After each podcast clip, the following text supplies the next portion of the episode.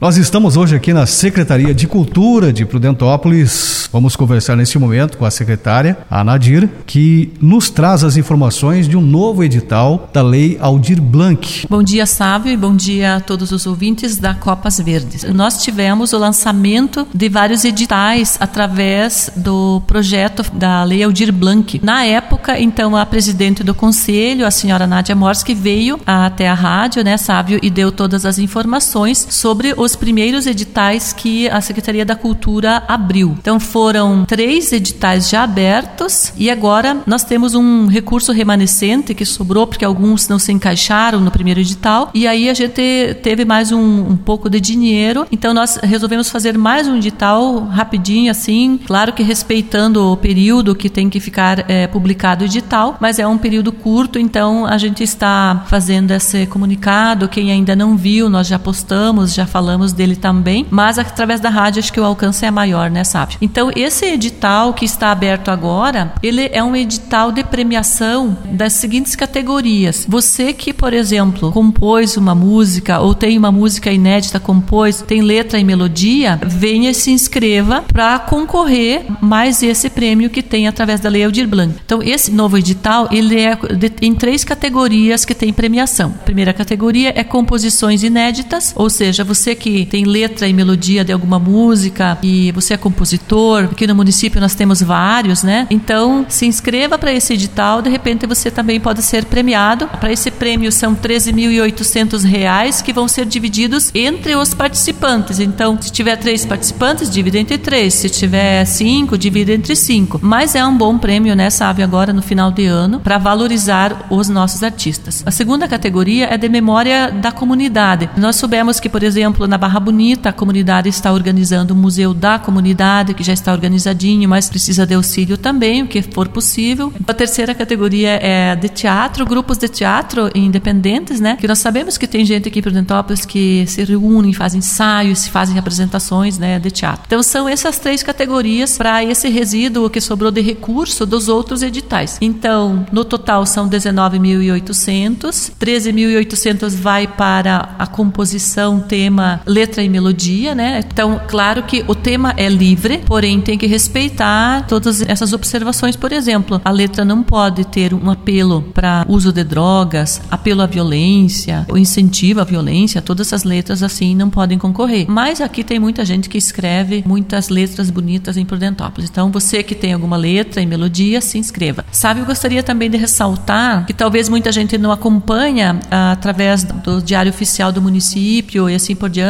mas os primeiros editais, quando já foram anunciados lá desde agosto, nós estamos lidando com a Lei Aldir Blanc. Quem não lembra, então a Lei Aldir Blanc é um recurso que o governo federal liberou para estimular o setor cultural. Só para recordar, sabe, então, a Lei Aldir Blanc, ela foi assinada pelo presidente em junho ainda, mas foi regulamentada lá por agosto, setembro. Então, nesse período, nós tivemos um prazo que nós fizemos as inscrições de todos os artesãos artesãos, artistas, empresas que atuam na área cultural, a gente fez um cadastro municipal. Então, para que esse cadastro municipal? Nós tivemos que fazer esse cadastro para fazer um plano e mandar para o governo federal quantas pessoas nós tínhamos aqui inscritas no município que atuavam na área cultural. O recurso destinado para o município de Prudentópolis foi de 397.891 reais e 67 centavos. Desses recursos, eles estão divididos em duas categorias. Primeira categoria que era para subsídio mensal para manutenção de espaços artísticos e culturais, microempresas que atuam na, na área, por exemplo, de eventos. E a segunda categoria era para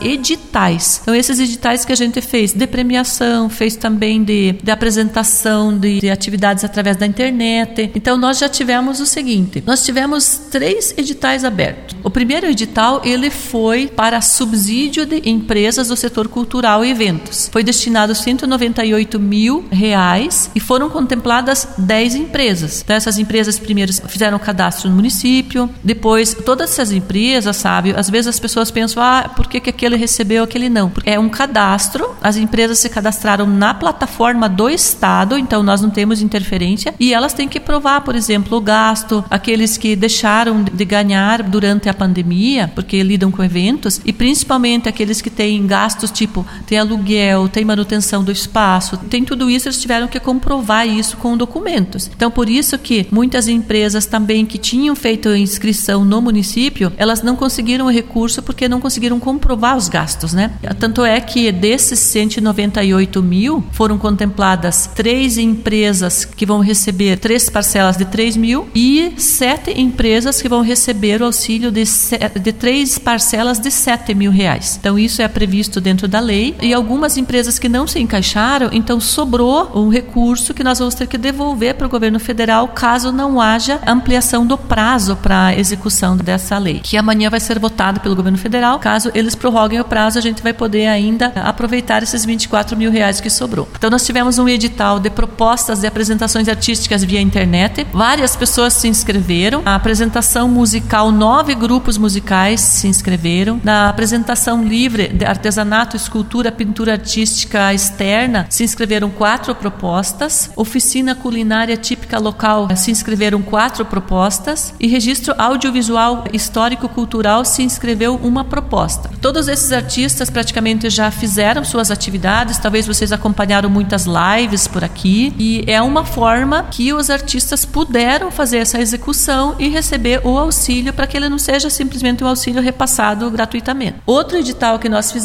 foi de premiação por trajetória cultural. Então, nesse também nós fizemos categoria literária, que nós temos pessoas que, que são escritores da nossa cidade, se apresentaram três propostas, categoria artesanato típico, seis propostas, categoria serviço vinculado ao setor cultural, que nós colocamos, sabe, um auxílio para fanfarras e associação da capoeira, porque as fanfarras elas não puderam concorrer, por exemplo, para manutenção, porque elas são vinculadas às escolas. Nesse caso, nós fizemos só um prêmio de incentivo para manter as fanfarras. E categoria grupos folclóricos, que a gente pensou que ia ter mais de um, mas teve só um. Mesmo assim, é uma ajuda grande para o município, é um dinheiro que vai circular aqui, não é prejuízo para o município, porque é um dinheiro federal que veio e nós fizemos de tudo para que pudéssemos contemplar nossos artesãos, artistas. Outro assunto sábio é o nosso Natal Verdade, que todo ano nós tínhamos, já é 26 ano do Natal Verdade, que durante todos esses anos foram feitas apresentações culturais. Esse ano, por causa da pandemia, todas essas atividades são suspensas. Então, esse ano a gente, para não deixar em branco, e também os enfeites da nossa cidade também ficaram restritos porque as praças estão em reformas. Só deu para enfeitar uma praça, né, que é a Praça do Fórum, que nós chamamos, Praça Coronel José Durski. Então, é a única que está enfeitada lá. Mas atividades culturais não tem previstas. A gente está postando algumas, os grupos estão postando nas redes sociais. Agora, nós vamos,